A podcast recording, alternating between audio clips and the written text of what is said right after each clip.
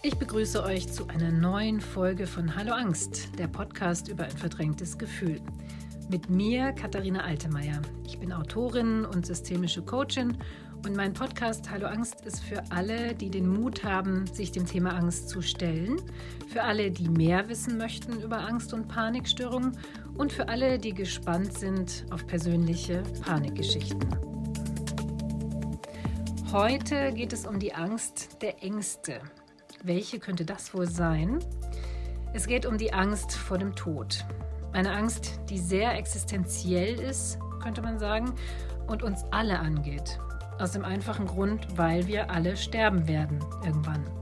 Die Angst vor dem Tod ist sicher auch eine Angst, die vor dem Hintergrund der Corona-Pandemie einerseits und dem Krieg gegen die Ukraine und den dazugehörigen Bildern des Grauens mehr denn je in den Fokus der Aufmerksamkeit aller Menschen gerückt ist. Eine Angst, die mit einer Angststörung, um die es hier ja meistens geht, erstmal nichts zu tun hat. Im Gegenteil, die Angst vor dem Tod kann eine motivierende Energie im Leben sein. Das sagt Hans Moschitzky, klinischer Psychologe, Psychotherapeut und Autor etlicher Bücher. Genauer gesagt sind es 16 Bücher, die Hans Moschitzky geschrieben hat, die meisten davon über Aspekte von Angst bzw. Angststörungen. Sein aktuellstes Buch heißt Die Angst vor dem Tod. Ich habe es gelesen und fand es sehr gut und deswegen habe ich ihn als Gast in meinen Podcast eingeladen. Von ihm wollte ich wissen, ob er auch denkt, dass eigentlich hinter jeder Angststörung letzten Endes die Angst vor dem Tod steckt, was ja oft behauptet wird.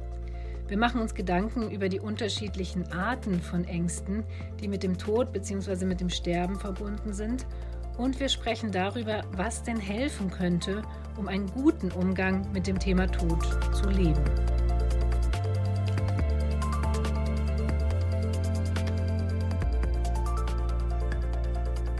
Herr Moschitzki, ich freue mich sehr, dass wir uns hier auf Zoom begegnen. Sie sind gerade in Linz, nehme ich an, wo Sie Ihre Praxis haben. Ja. Genau. Und Sie haben ja so viele Bücher geschrieben, dass ich davon ausgehe, dass Sie auch gerade jetzt wieder an einem Buch sitzen. Ja. Und zwar über was? Das jetzige Buch heißt mit dem Arbeitstitel Die Angst ums Herz. Herzängste bei Gesunden und Herzkranken. Geht also nicht nur um Herzneurotiker und Herzhypochonder, wie man so schön sagt, sondern auch um Leute, die einen Herzinfarkt gehabt haben, die wirklich körperlich krank sind oder es waren, die kommen wegen Panikattacken, aber eigentlich haben viele davon eine traumatische Erfahrung. Die Wiedererinnerung an den ja, durchaus möglichen Tod, wären sie nicht gerettet worden. Und ich habe auch Leute, bei denen ist der eingebaute Defibrillator losgegangen bei vollem Bewusstsein. Und ich habe viele Leute, die haben aus psychischen Gründen Blutdruckschwankungen und Rhythmusstörungen, wo rauskommt, sie sind gesund und da ist Angst oft die Folge des Ganzen. Die Ursachen sind oft mit Ärger, Wut und Enttäuschung begründet.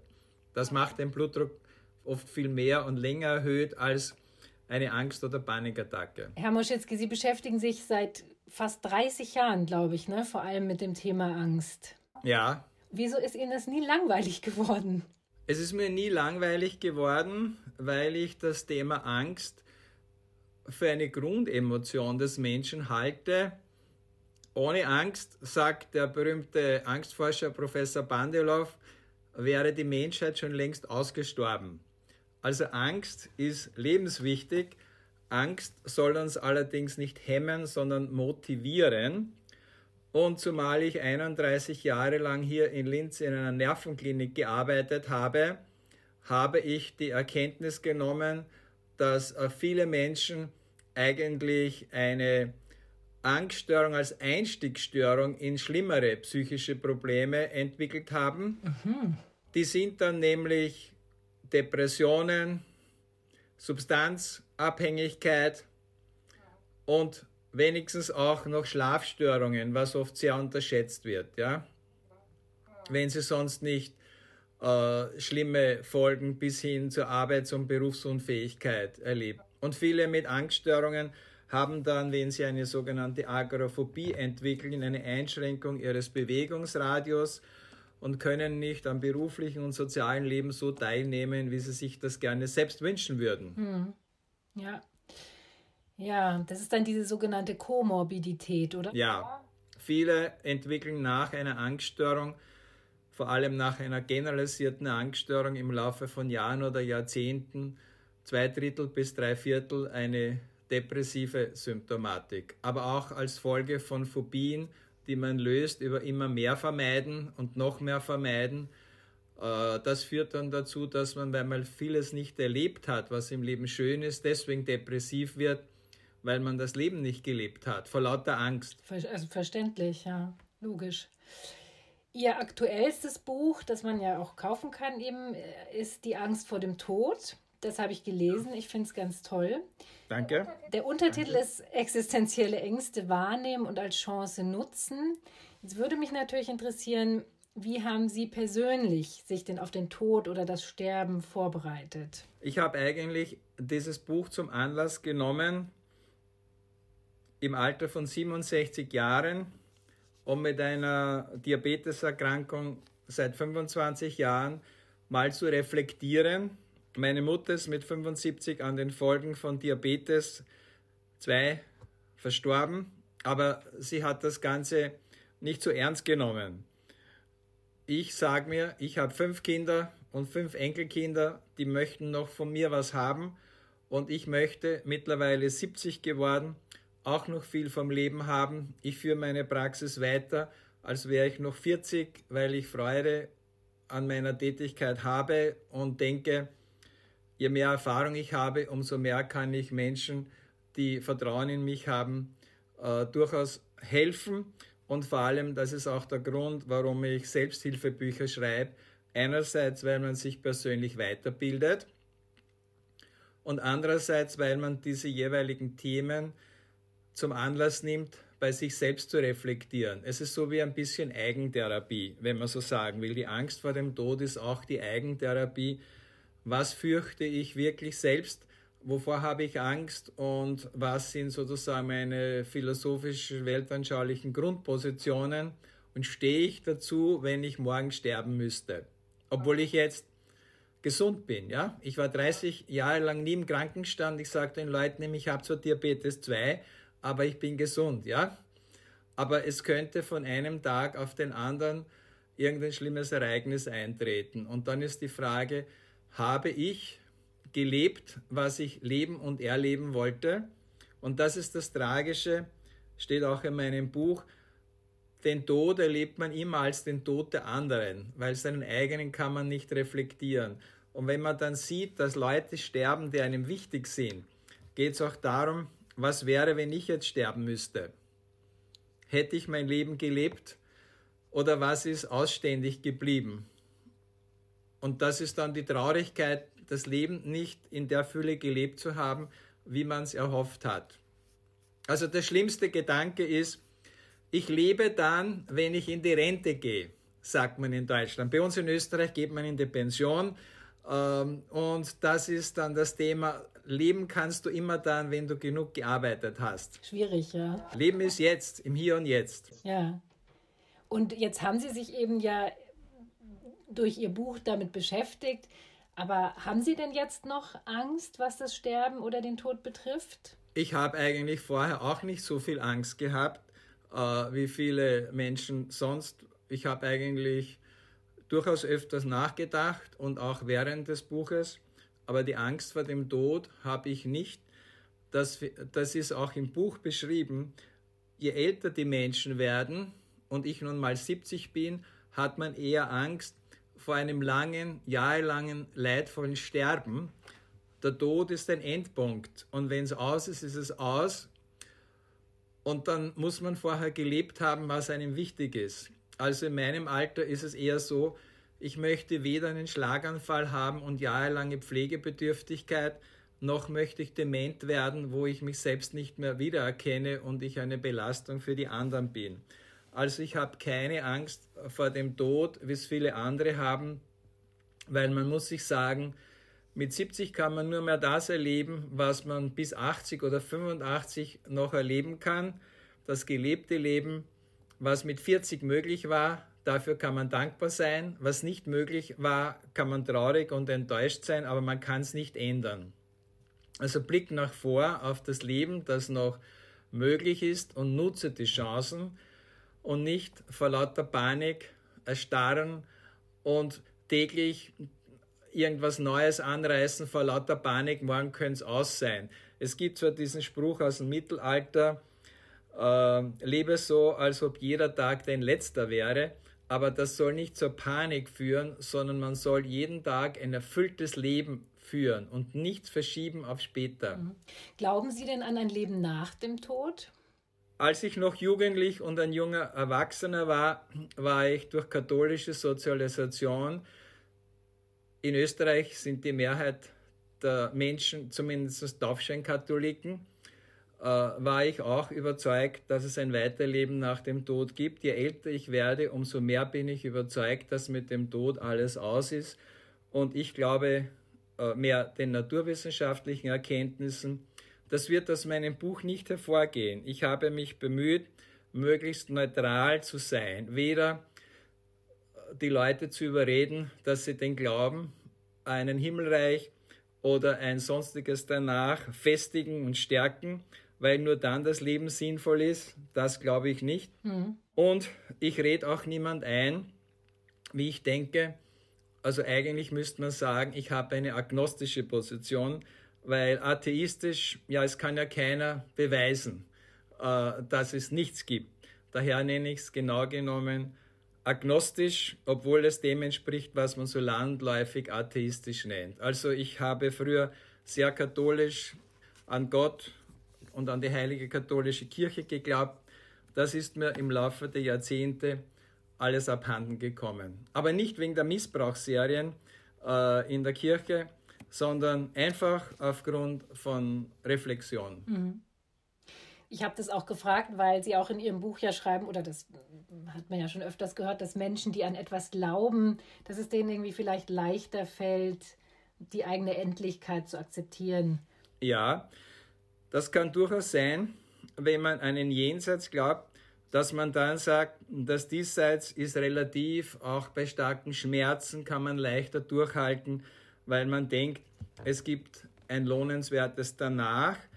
Das respektiere ich durchaus, habe ich ja früher selbst auch geglaubt. Daher, nur weil ich eine Kurskorrektur vorgenommen habe, werde ich niemand missionieren, dass er deswegen meine Auffassungen übernehmen müsste.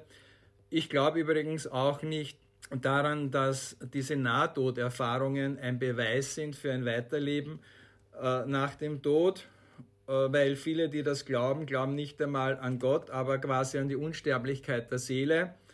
Äh, ich habe immer geglaubt an ein Weiterleben, weil es einen Gott gibt, als ich es noch geglaubt habe, der uns sozusagen weiterleben lässt. Aber vieles, was so aus der Esoterik und der Kultur des Nahtodes, da gibt es ja Unmengen von Büchern, äh, kommt, die gehen davon aus, dass die Existenz des Menschen ewig ist und es nicht quasi eines Gottes bedarf, der einen nach dem Tod weiterleben lässt. Und das glaube ich schon gar nicht. Wenn, dann hätte ich gedacht, muss es ein höheres Wesen geben, äh, das die Ähnlichkeit aufhebt. Aber so aus eigener Kraft glaube ich nicht, dass Menschen anders sterben als Tiere, wo der Mensch doch das höchst entwickelte Tier ist. Mhm. Interessant. Ähm, fangen wir vielleicht jetzt nochmal, wir nähern uns der Thematik immer mehr. Ja. Ähm, vielleicht fangen wir auch mal so an, wie Sie in Ihrem Buch anfangen. Das finde ich nämlich gut mit einer Differenzierung. Weil es gibt ja nicht die eine Angst vor dem Tod, sondern es gibt ja die Angst vor dem Tod, die Angst vor dem Sterben, die Angst vor dem Danach und die akute Todesangst. Ja, Genau, können Sie da was zu sagen? Also warum oder warum haben Sie diese Differenzierung vorgenommen? Also es macht ja Sinn. Das ist ja eben nicht alles das, das äh, Gleiche, ne? Äh, Im Untertitel heißt es ja existenzielle Ängste wahrnehmen und als Chance nutzen. Die erste Angst ist die Angst vor dem Sterben als Prozess, langdauerndes Sterben. Angst vor Schmerzen. Wenn ich als gesunder Mensch mich fürchte äh, durch körperliche Krankheiten, lang leiden zu müssen, wäre das der Anlass. Angst soll einen auch motivieren, gesund zu leben.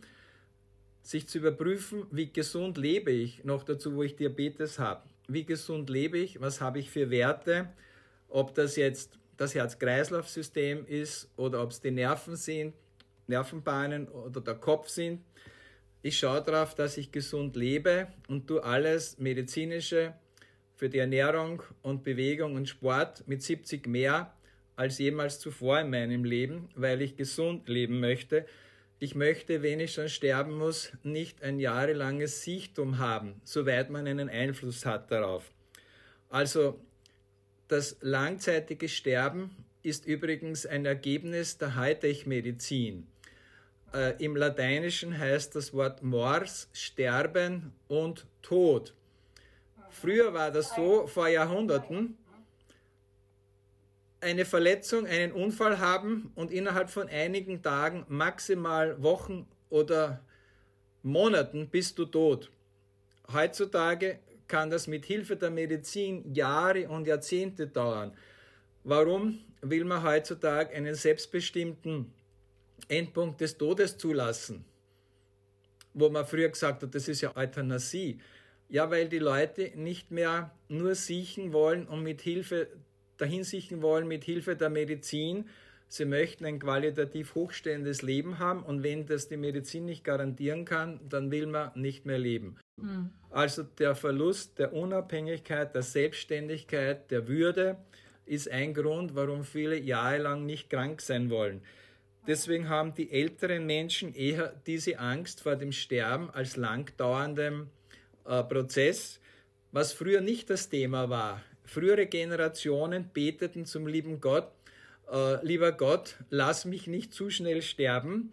Warum? Weil würde man zu schnell sterben, hätte man seine Dinge, um in den Himmel zu kommen, nicht rechtzeitig äh, erledigt. Zumindest in der katholischen Kirche nicht eine letzte Beichte sich abnehmen lassen. Ja? Sonst kommt man als Todsünde äh, die man begangen hat, in den Himmel, äh, in die Hölle statt in den Himmel, ja. Und heutzutage ist es ein endlos langes Leiden. Und das fürchten heutzutage vor allem die älteren Menschen. Und die jüngeren Menschen haben mehr die Angst vor der Endgültigkeit des Todes, dass sie zu schnell im Leben einsetzt, zum Beispiel schon mit 40 oder 50. Und das ist äh, eine interessante Geschichte. Die Panikpatienten haben meistens ihre Symptome, wo sie glauben, sie sterben, obwohl sie eh gesund sind, zwischen, ich sag mal, 18, 20 und 35 bis maximal 40. Wenn die Leute über 40 oder 45 sind, 45 plus sind, dann spielen entweder Krankheitsfaktoren eine Rolle, wenn man es vorher nicht gehabt hat, Depressionen oder Suchtprobleme, oder eben diese Angst, man ist jetzt schon über die 40 und man könnte schneller sterben in Erinnerung an Angehörige, die auch zu schnell gestorben sind. Deswegen haben die Jüngeren mehr die Angst vor dem Tod als dem endgültigen Aus aller Träume und die Älteren, manche ersehnen ja, wenn sie alt sind und krank sind, den Tod herbei. Ja? Und diese zwei Gruppen, Angst vor dem Sterben, Angst vor dem Tod, werden durch eine kleine Gruppe eine zunehmend immer kleinere Gruppe ergänzt, die mehr Angst haben vor dem Danach. Also was gibt es danach? Wie schaut man aus? Gibt es einen dann weiter existieren als reine Seele, als unsichtbaren Körper? Lebt man weiter als Seele und dann kriegt man, wie es im Christentum ist, danach einen Körper hinzu? Äh, oder ist man endgültig tot und wird dann wieder auferweckt mit Leib und Seele. Dieses Thema beschäftigt ja nicht nur die christlichen Kirchen, sondern genauso auch den Islam zum Beispiel. Ja? Also äh, je mehr die Leute den Glauben an Gott in den Mittelpunkt stellen, umso stärker ist natürlich die Angst vor dem danach, weil es dann einen Richter gibt, der bestimmt, welche Bedeutung hat jetzt dein gelebtes Leben für dein ewiges Leben? Kommst du jetzt in den Himmel, in die Hölle oder laut katholischer Kirche, wenn man es nicht zum Himmel schafft, über das Fegefeuer in den Himmel, ja?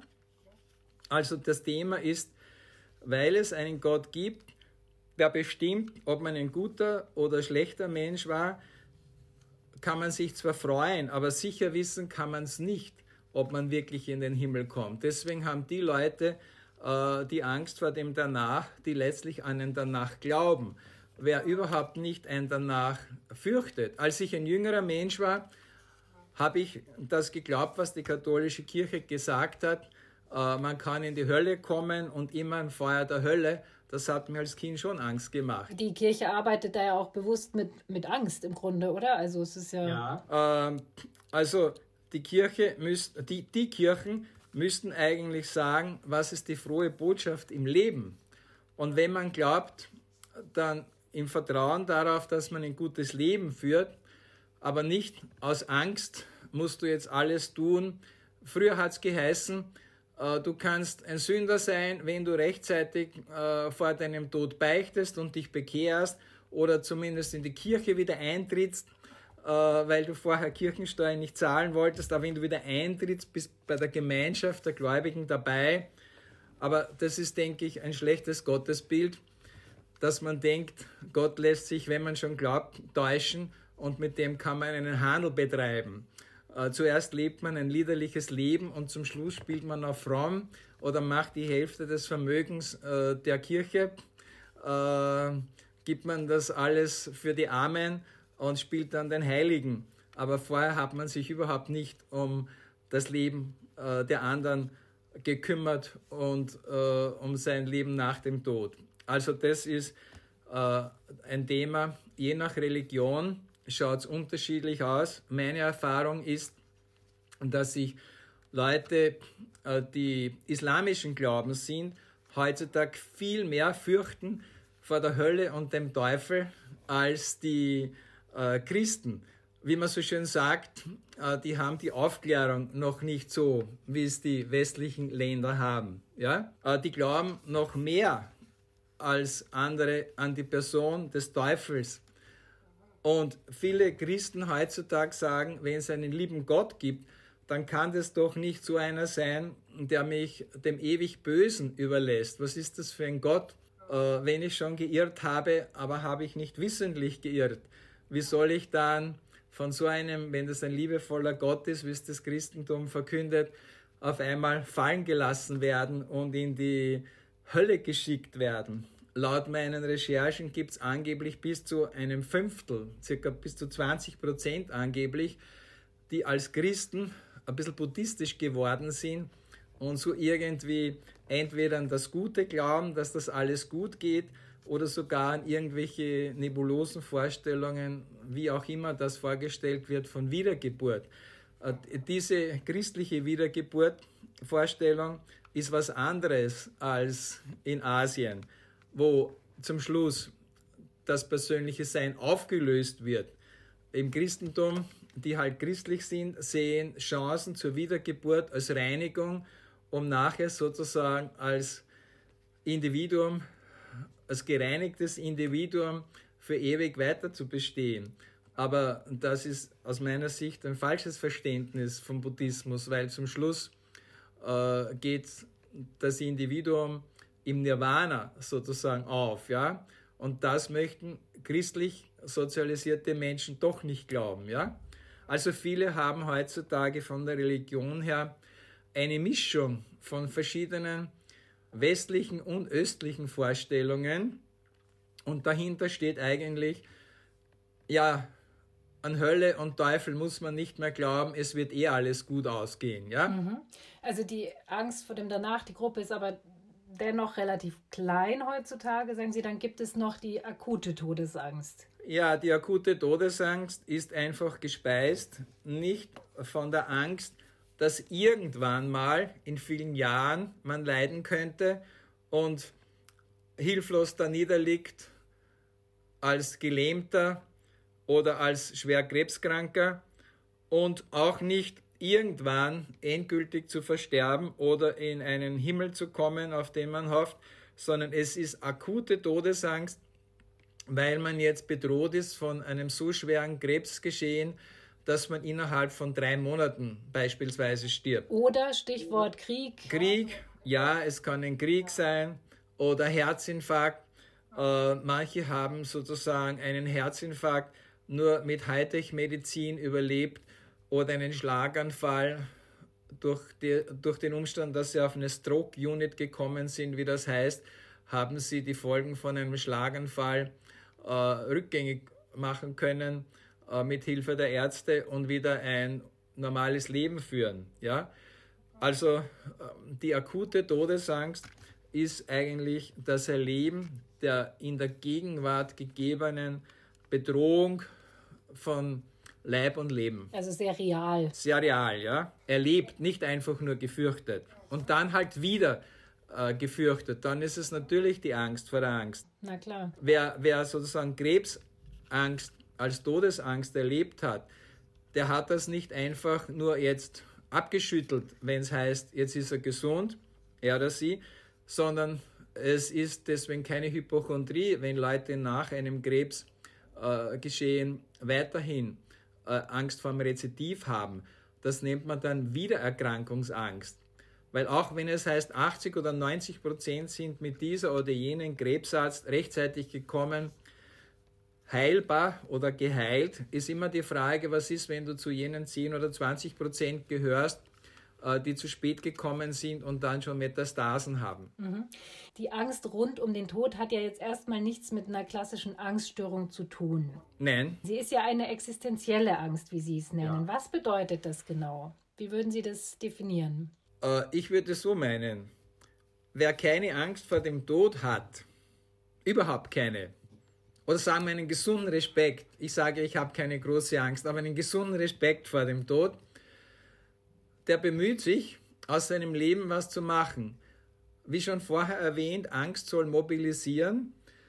Also eine Todesangst ist, so ist es übrigens auch in verschiedenen philosophischen Schriften dargestellt worden, der Grund, warum Einzelne und Völker überhaupt sich anstrengen, weil es irgendwann aus ist. Der Kaiser äh, von China oder von Rom oder von wo auch immer will sich ein Denkmal setzen. Er will weiterleben, auch wenn der Tod für ihn endgültig ist und auch wenn die ägyptischen Pharaonen ins Jenseits geschifft sind und allen Beigaben, die sie hatten, die sie da mitgekriegt haben, äh, auf den Weg, hilft es ihnen doch zu denken, sie hätten zu ihren Lebzeiten was hinterlassen, wo noch Generationen darauf zurückkommen werden, das hat dieser Kaiser und jener Pharao bewirkt. Also die Angst vor dem Tod gilt auch für viele als Motor der individuellen, kulturellen und gesellschaftlichen Entwicklung aber nicht einseitig. Es gibt so Theorien, ursprünglich hat das sogenannte Terror-Management-Theorie behauptet, alles kulturelle und gesellschaftliche ist nur aus der Todesangst der Menschen, der Pharaonen, der Kaiser, der Gesellschaft entsprungen. Äh, es gibt schon auch noch andere Werte, äh, was sozusagen äh, einem wichtig ist, im Leben zu erleben. Und wenn man das nicht hat, gelungenes Leben, Partnerschaft, berufliche Träume verwirklichen, dann kann das auch Ängste machen, wenn das bedroht ist und nicht nur der Tod. Also ich zweifle daran, wie das oft behauptet wird, dass die Todesangst in allem dahinter steht, hinter vielen ja. Aber manche haben oft viel mehr Angst vor dem, werden sie jetzt geliebt vom Partner, von der Gesellschaft, vom sozialen Umfeld, können sie ihre Träume verwirklichen.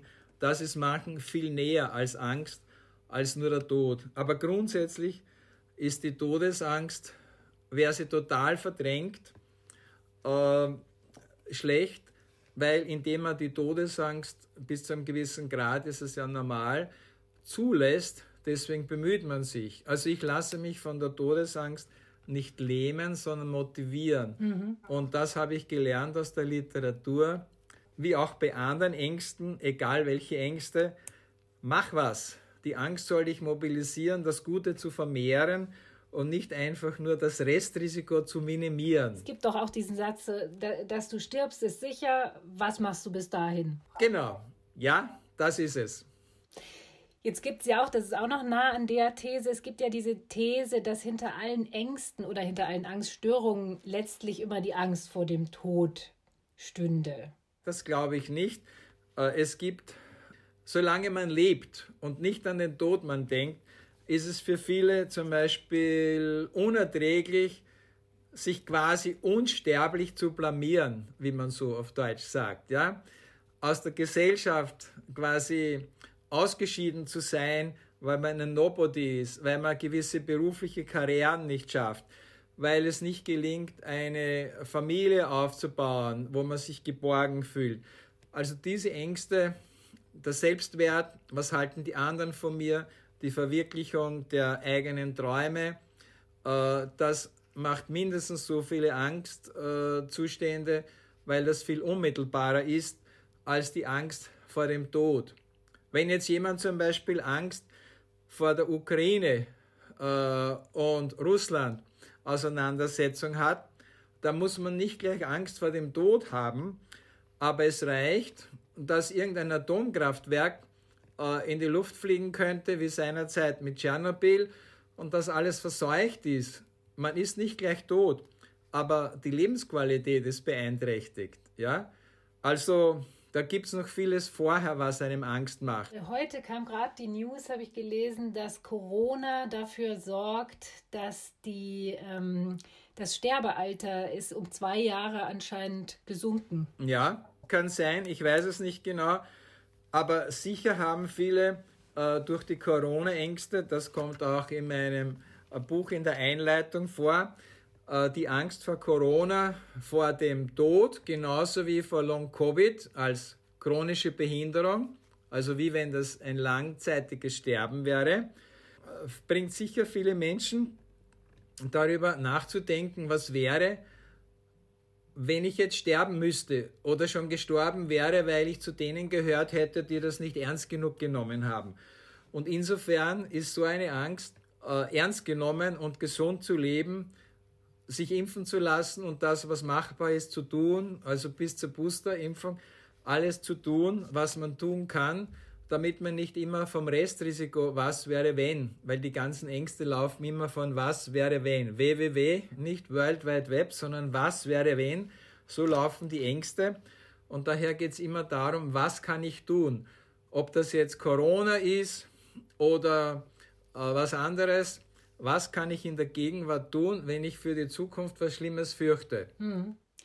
Was ich noch wahnsinnig interessant fand in Ihrem Buch, das wusste ich gar nicht vorher, dass es ähm, im psychiatrischen Kontext bisher wenig Untersuchungen gibt, was die Angst vor dem Tod überhaupt mit psychischen Störungen zu tun hat.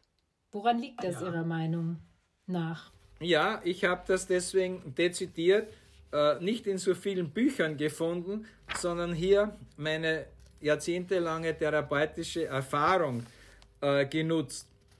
Bei den Angststörungen im Sinne der Panikstörung jedenfalls geht es immer darum, dass man selbst sterben könnte, weil die erste Panikattacke ist der vermeintliche Herzinfarkt oder zu ersticken an einer Hyperventilation. Das wissen ja manche nicht, dass man dadurch nicht ersticken kann. Aber wer es glaubt, hat das als traumatische Erfahrung eingespeichert. Ich sage zu vielen immer, wissen Sie, auch wenn Sie wissen jetzt, dass Sie gesund sind, war Ihre erste Panikattacke trotzdem eine todesähnliche Erfahrung, so wie Sie einen Herzinfarkt haben können, den überleben und dann hinterher denken, so schnell hätte es gehen können.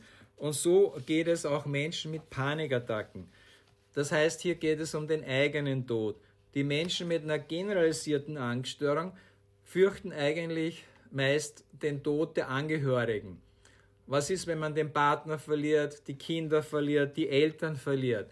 Also die Leute mit generalisierter Angststörung haben weniger diese hypochondrische Symptomatik, was wäre, wenn mit mir was wäre, sondern was wäre mit den anderen, äh, wenn die was Schlimmes hätten. Aber auch natürlich, wie würde es einem gehen, wenn den Angehörigen, den Ängsten Vertrauten was passieren würde. Und die diversen Phobien, ob man jetzt eine Flurangst hat, eine Hundephobie hat, eine Höhenphobie, drücken letztlich auch wieder in irgendeiner Form die Todesangst aus, weil es letztlich immer eine Kontrollverlustangst ist. Die äh, krankhafte Angst ist nämlich immer gesteuert von dem Gefühl oder der Erfahrung, ich habe irgendwas nicht in Kontrolle. Angst ist also immer die Folge von Kontrollverlust, Erfahrungen oder Befürchtungen. Und sobald man das Gefühl hat, ich kann was tun, ist die Angst schon weniger. Genau, und deswegen ist ja die Angst vor dem Tod dann sozusagen die, die Angst der Ängste, weil ich kann ja, also Sterben und Tod kann ich ja eigentlich am wenigsten kontrollieren. Genau, ja. Und äh, weil Sie noch zu den äh, psychiatrischen äh, Störungen gefragt haben. Also hinter vielen Angststörungen sehe ich immer wieder, was wäre, wenn ich sterben würde. Selbst Agoraphobiker fahren nicht ins Ausland oder machen nichts allein, weil sie denken, was ist, wenn ich eine lebensbedrohliche äh, Situation äh, erfahren müsste und dann ist niemand da, der mir rechtzeitig den Krankenwagen holen könnte, ja? Oder mich ins Krankenhaus bringen könnte. Bei den Menschen mit Depressionen geht es eigentlich auch um den Tod sehr häufig. In der Form, wenn es eine schwere Depression ist, was macht das Leben für einen Sinn, wenn ich so weiterleben müsste? Ja? Also auch hinter Depressionen geht es immer, ist das Leben sinnvoll, lebenswert? Oder sollte man nicht sich selbst, wenn es nichts mehr bringt, am besten beseitigen weil man dann auch für die anderen keine Plage mehr ist, wenn man im Leben nichts mehr weiterbringt. Und ein Inbegriff natürlich von Todesangst, wirklich real erlebter Todesangst, ist die sogenannte posttraumatische Belastungsstörung, weil Posttrauma heißt ja ein Zustand nach einer lebensbedrohlichen Erfahrung. Ob das jetzt bei Frauen eine schlimme Vergewaltigung mit Todesangst ist, ob das bei Männern eine Kriegserfahrung ist oder ob das Folge eines schlimmen Autounfalls ist, wo man nicht weiß, ob man den überleben wird und wie. Das heißt, es steckt hinter sehr vielen posttraumatischen Störungen nicht nur die Erfahrung des Erlebten beinahe Todes, sondern die erhöhte Angst, weil man es erlebt hat. Was ist, wenn das wieder passiert? Also Leute, die nie was mit Sterben und Tod zu tun gehabt haben, die können leicht locker dahin leben. Aber Leute, die mal Panikattacken gehabt haben, starke generalisierte Angststörung oder Phobien oder Leute, die eine posttraumatische Belastungsstörung gehabt haben, ja, die haben eine erhöhte Erwartungsangst, das doch mal zu erleben, was sie schon früher gefürchtet haben.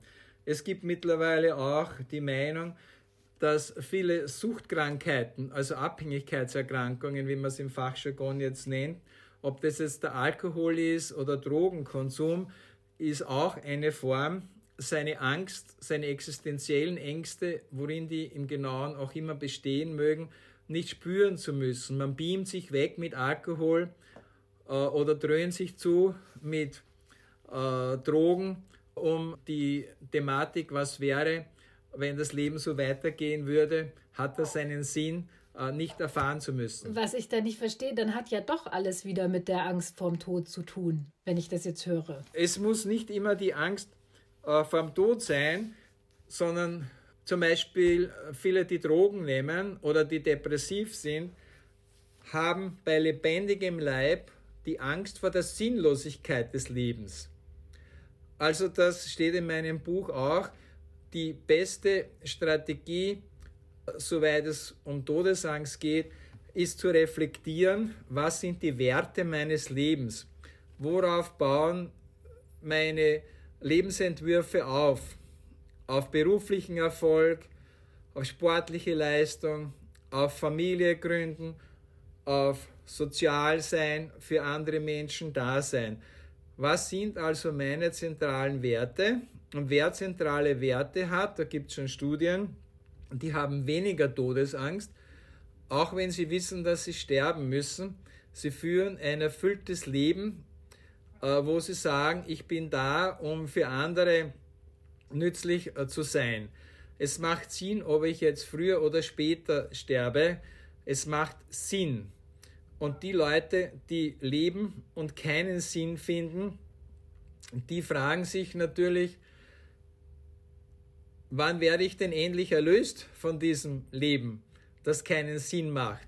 Und manche haben durchaus Angst vor Erkrankung, weil sie sozusagen zu feig sind, sich selbst etwas äh, anzutun, Was ist, wenn sie wirklich jetzt schlimm erkranken würden? Auf der einen Seite fürchten sie die Krankheit, aber auf der anderen Seite wäre für Machen, die zum Beispiel einen Konkurs erlebt haben, die aufgrund von Alkoholproblemen Familie und alles verloren haben, wäre sozusagen der Tod eine Erlösung, wenn sie sich nichts antun. Ja, sie hätten sozusagen durch Tod äh, das Leben ruhmvoll verlassen können. Man ist halt gestorben. Man ist nicht gescheitert als Mensch, der in Konkurs gegangen ist, den alle verlassen haben, weil man, ich sag halt, kein guter Mensch war.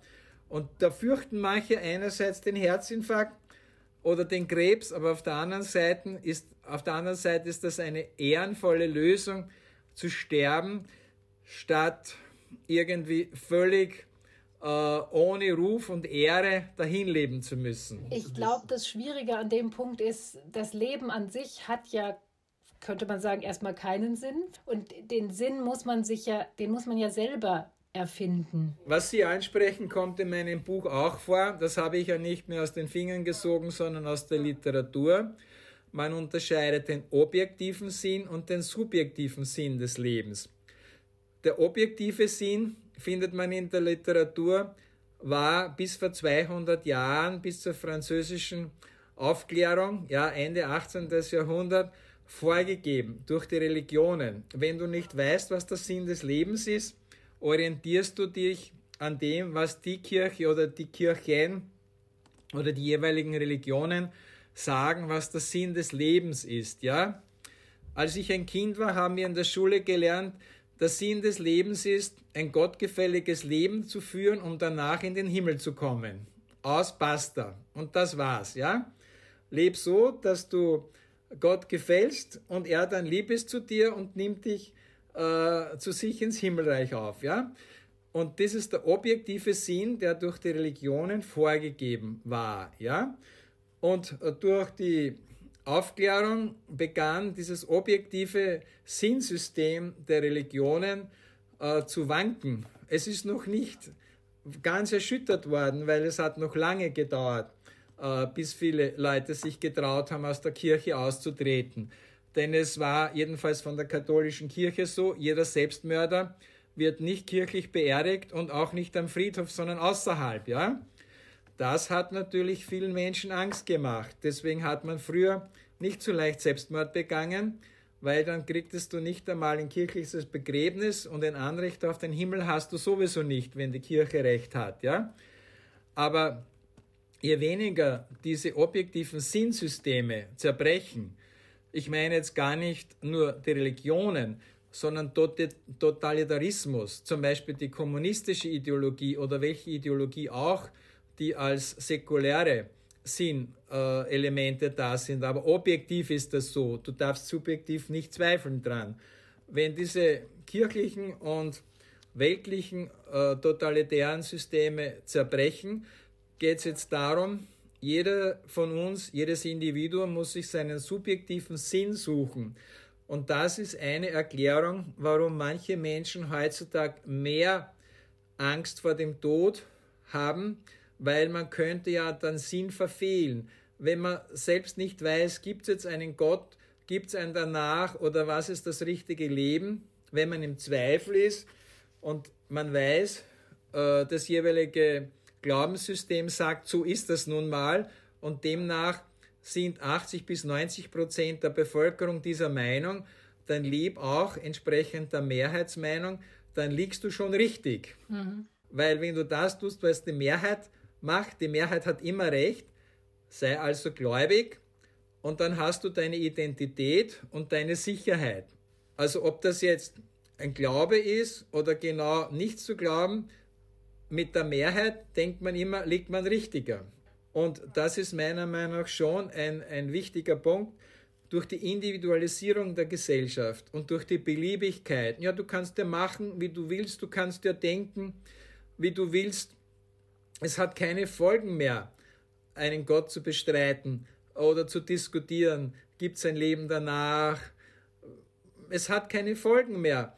Wenn einer sagt, ich äh, glaube nicht an ein Weiterleben, da muss ich mich auch nicht damit beschäftigen, wo sind denn, weil so hat es bei vielen ja angefangen, unsere lieben Verstorbenen hingegangen, die schon tot sind. Wo sind die jetzt? Und wenn es die irgendwie gibt, irgendwo und nicht nur im Friedhof als Knochen äh, irgendwo oder im Krematorium verbrannt, ist das jetzt endgültig aus. Und wenn es endgültig aus ist, dass es auch die Verstorbenen nicht mehr gibt, dann kann man leichter glauben, okay, dann wird es dir auch so gehen, dann lebst du auch nicht weiter. Wenn man aber sagt zum Beispiel, ich möchte zu den Verstorbenen im Jenseits beten oder dass Gott sie in das Himmelreich aufnehmen möge, dann hat man zumindest am Beispiel der Verstorbenen, wenn jemand zum Beispiel 40 Jahre verheiratet war und dann seinen Partner oder seine Partnerin verliert, wirklich die ernsthafte Frage sich zu stellen, wo ist mein Partner oder meine Partnerin? Denn hingegangen kann ich mit ihr im Gebet verbunden sein und werden wir danach zusammenkommen. Das heißt, äh, es geht nicht nur darum, gibt es einen Gott, der einen das Weiterleben ermöglicht, sondern es ist eine Ursehnsucht des Menschen, im Tod nicht allein zu sein, sondern seine Verstorbenen wiederzusehen und dann sich wieder, wie auch immer man sich das Jenseits vorstellt, zusammenzufinden. Wie auch immer man sich vorstellt, geht es eigentlich darum, die Geborgenheit des Diesseits wird als Geborgenheit im Jenseits für immer und ewig anhalten. Und das ist also auch in Glaube nicht nur diese, sag halt, egoistische Geschichte, ich möchte nicht, dass mit meinem Tod alles aus ist, sondern auch dieses soziale Bedürfnis. Ich möchte, wenn eine Mutter die Kinder verliert, ich möchte meine Kinder wiedersehen, wenn die Kinder vorher gestorben sind, ja, aufgrund tragischer Ereignisse ist das sicher auch neben dem Glauben an Gott eine Hauptmotivation, Gemeinschaft wieder zu erleben nach dem Tod. Denn keiner würde sich einen Himmel vorstellen, wenn man schon an einen Jenseits glaubt, wo jeder irgendwie so individualistisch dahin lebt. Bei vielen ist es letztlich auch die Sehnsucht, alle Leute, die einem im Leben lieb waren, in irgendeiner Form äh, wieder zu treffen. Mhm. Also ja, die Sehnsucht kann ich total nachvollziehen, finde ich auch Wäre schön. Herr Moschitzki, was kann man denn machen, um seine eigene Endlichkeit zu akzeptieren? Zu lernen, sie zu akzeptieren. Ich glaube, dass es das Wichtigste ist, äh, durchaus zu sagen, ich möchte möglichst lang leben. Ich möchte möglichst lange leben. Ich mache mir jetzt Lebenspläne. Ob ich jetzt 30, 50 oder 70 bin, was sind meine langfristigen Pläne? Aber was sind meine mittelfristigen Pläne? Was will ich auf jeden Fall erreichen innerhalb von drei bis fünf Jahren? Und was will ich jede Woche, jedes Monat oder bis zum Jahresende alles erleben? Also ich glaube, äh, man muss diese Ähnlichkeit so sehen, äh, ich habe noch verschiedene Zeitspannen. Äh, wenn ich es so kurz sehe, dass es mit dem Jahresende aus sein könnte, dann kriege ich die Panik. Wenn ich mir aber sage, okay, was wäre, wenn mir noch 5, 10, 20 oder 30 Jahre vergönnt wären, was möchte ich dann denn tun und wie müsste ich dann denn leben, dass es mir vergönnt ist? Wenn es äh, jemand ist, der nicht gläubig ist, nicht so ist, dass einem Gott abberuft und auch nicht der Teufel holt, dann muss man sagen, was hast du selbst dazu beigetragen, dein Leben vorschnell zu beenden durch äh, ungesundes Leben? Also berücksichtigst du alle Lifestyle-Faktoren, um erstens lange zu leben und zweitens ein qualitativ gutes Leben zu führen. Also konzentriere dich darauf, was du jetzt tun kannst. Lass, wie das so schön heißt, äh, die Angst im Nacken, der Tod im Nacken, lass das zu, kämpfe nicht dagegen, weil wir verabschieden uns von Angehörigen und sagen Tschüss bis zum Abend. Und wenn es blöd hergeht, könnten wir durch einen tödlichen Verkehrsunfall ums Leben kommen. Damit beschäftigt sich nämlich kaum jemand.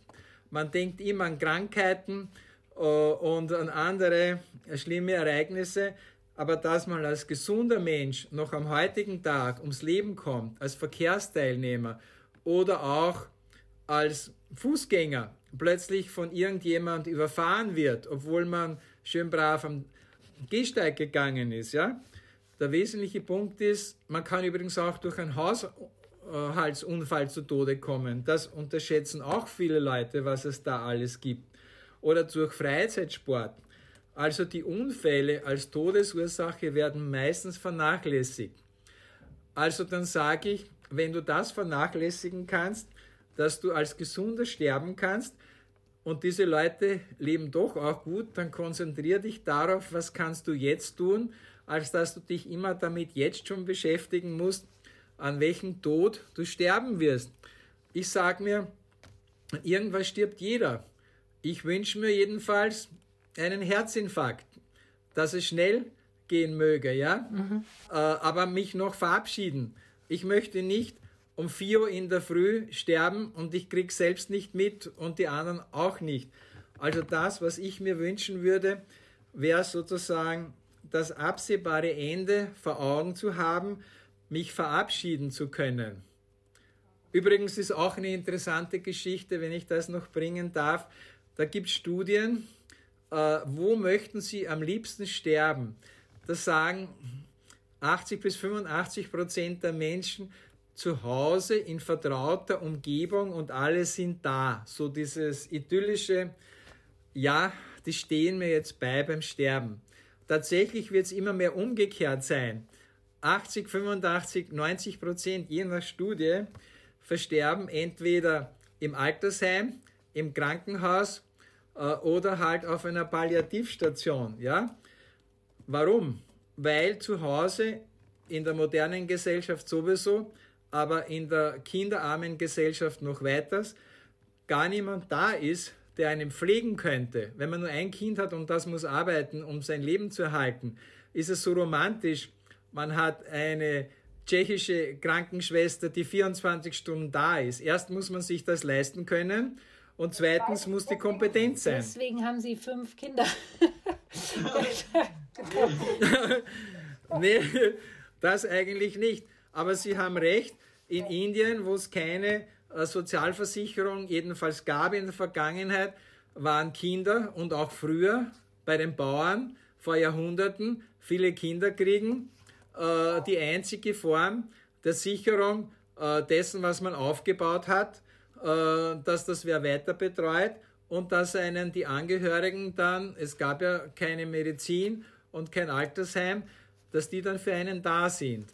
Also es ist schon eine Geschichte, dass der Traum des Menschen, zu Hause zu sterben, ein Wunschtraum ist und die Realität ist eine andere. Das stimmt, aber ich glaube, da ist zu dem Thema, Sie sagen ja auch, je mehr man sich mit dem, mit dem Sterben auseinandersetzt, desto kleiner wird die Angst. Ja?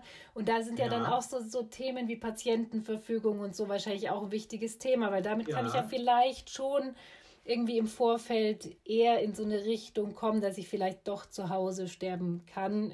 Ist alles nicht einfach, aber solche Themen halt, ne? Ja, daher ist es sinnvoll, viele Menschen, immer mehr jedenfalls, beschäftigen sich mit dem Thema äh, Patientenverfügung. Wie will ich es denn haben? Ich möchte nicht haben, dass die Ärzte dann meine Angehörigen, wenn ich nicht mehr bei Bewusstsein bin, fragen müssen, alles abdrehen oder weiter quasi an der Herz-Lungen-Maschine hängen. Das möchte ich meinen Angehörigen nicht überlassen.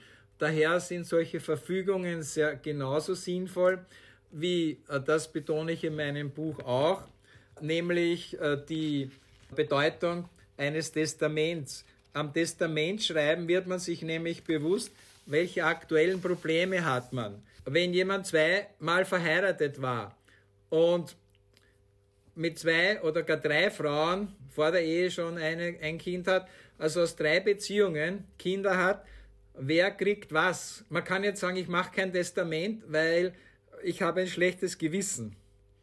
Ich habe ein schlechtes Gewissen.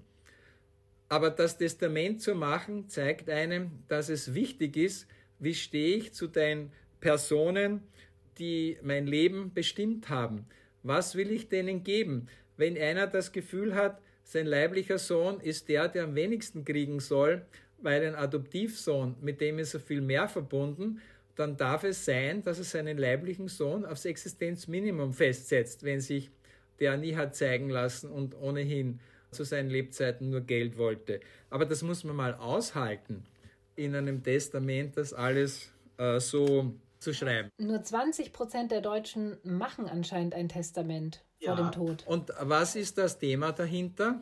Sobald man ein Testament macht, setzt man sich mit seinem eigenen Tod auseinander. Es gibt Versicherungen, die scheinbar auch mit dem Tod zu tun haben.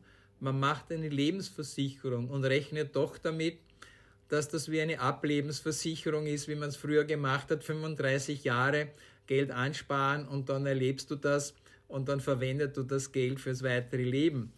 So stellen sich viele das ja vor. Es ist nur eine Absicherung, wenn nicht für einen selbst, äh, wo einem das Geld dann übrig bleibt, für die anderen, wenn nicht für einen selbst. Aber man denkt nicht ernsthaft beim Abschluss einer Lebensversicherung an den Tod. Genauso wenig wie jemand, der eine Unfallversicherung macht, hat er trotzdem nicht vor, im Rollstuhl zu landen. Ja? Also so komisch das klingt. Versicherungen äh, gegen das Ableben jetzt, indem man solche Versicherungen einzahlt, konfrontieren einen noch nicht so sehr mit dem Tod wie die Auseinandersetzung mit dem endgültigen Aus in Form eines Testaments. Weil da muss man sich damit auseinandersetzen, was hinterlasse ich wem. Und zwar ganz bewusst wenn jemand sagt, ich will mich mit dem nicht beschäftigen, das sollen meine Erben äh, oder die gerichtliche Erbfolge, die, die rechtliche Erbfolge soll das regeln oder soll ein Notar und Rechtsanwalt regeln, interessiert mich nicht. Die machen es einfach. Aber man muss auch daran denken, wie viele Streitereien es bei einem nicht erstellten Testament gibt. Alle, die sich vorher gut verstanden haben, fangen jetzt zu streiten an, wenn der betreffende äh, Erblasser äh, sozusagen ein gutes Testament macht, dann sind alle zufrieden. Und es sollte auch ein Erblasser in der Lage sein, zu Lebzeiten zu sagen, du kriegst das, du kriegst das, aber ich hoffe, wir leben alle noch lange, ja? Aber wer es sich nicht sagen traut, hat eigentlich schon ein schlechtes Gewissen, seinen lebenden Angehörigen gegenüber, ja? Vielleicht jetzt eine letzte Frage, nochmal so den Bogen ganz kurz erweitern, so wie, ja. auf die Gesellschaft, wie gehen wir mit dem Thema um? Ich habe das Gefühl, dass in letzter Zeit sich ein bisschen was tut. Es gibt sehr viele Podcasts übrigens, die sich mit dem Thema beschäftigen. Also ja. ich habe so das Gefühl, es äh, tut sich da was. Wie empfinden Sie das? Ich glaube schon, dass die Angst vor dem Tod mehr in den Mittelpunkt der Gesellschaft, aber auch des Einzelnen getreten ist. Nicht nur in der Literatur findet man immer mehr äh, Texte dazu, sondern auch äh, die Menschen werden damit konfrontiert. Wissen Sie, ob man jetzt sagt, Corona hat das ausgelöst oder Ukraine-Krieg mit möglichen Atomkrieg, was hätte das für Folgen? Und diese ganze Globalisierung, was hat das für Folgen, auch wenn es in Asien einen Krieg geben würde für uns, hat das in den Mittelpunkt gestellt. Oder die Thematik der unheilbaren Krankheiten. Warum machen die Leute Patientenverfügungen? Ja, weil sie sagen, ich will es nicht dem Arzt oder meinen Angehörigen überlassen, was die dann über mich richten und entscheiden, wenn ich nicht mehr fähig bin zu entscheiden. Ich will das selbst entscheiden. Äh, das ist das eine. Und das andere ist, denke ich, auch, dass die Palliativmedizin, das sollte man nicht vergessen, auch immer mehr ausgebaut wird und dass hier auch der Todesgedanke in den Mittelpunkt gestellt wird, aber auch wenn der Tod bevorsteht, es ein möglichst menschenwürdiges, ehrenhaftes Leben äh, sein soll und sein darf und nicht einfach, du bist irgendwo abgeschoben äh, in einem Krankenhaus und alle warten auf deinen Tod, sondern auf ein würdevolles Sterben. Äh, sehr viele Bücher, äh, gerade auch zur realen Todesangst, äh, gibt es äh, zu finden, gerade auch von Ärzten in der Palliativ- oder in der Intensivmedizin, die ihre Erfahrungen verarbeiten. Und das hätte es früher nicht in der Weise gegeben. Ja? Auch Ärzte sagen, wir sind keine Götter in Weiß. Und wir müssen auch lernen, die Menschen darauf vorzubereiten, dass die Medizin zwar so gut war wie noch nie, aber nicht alle heilen kann. Es ist übrigens interessant, äh, die Krankheitsängste sind größer geworden, je besser die Medizin geworden ist. Warum? Weil die Hoffnung darauf ruht, dass die Medizin dir oder anderen Menschen Hilfe leisten kann. Früher war man fatalistischer. Wenn die Frau beim zwölften Kind stirbt, schlimm. Äh, wenn du durch eine Kriegsverletzung stirbst, schlimm. Wenn du an einer Seuche stirbst, schlimm. Es gibt ja nichts. Das heißt, wenn es keine Behandlung gibt, kann man das leichter akzeptieren. Wenn man aber denkt, ich möchte die beste Behandlung haben, Hightech-Medizin, dann will man sie auch haben. Und nicht, warum kriegen das die einen und meine Krankenkasse zahlt das nicht. Aber hätte ich eine bessere Krankenkasse, dann würde ich vielleicht noch eine bessere Behandlung haben. Also das zeigt auch das Thema Krankheit und Tod. Wie will man gelebt haben?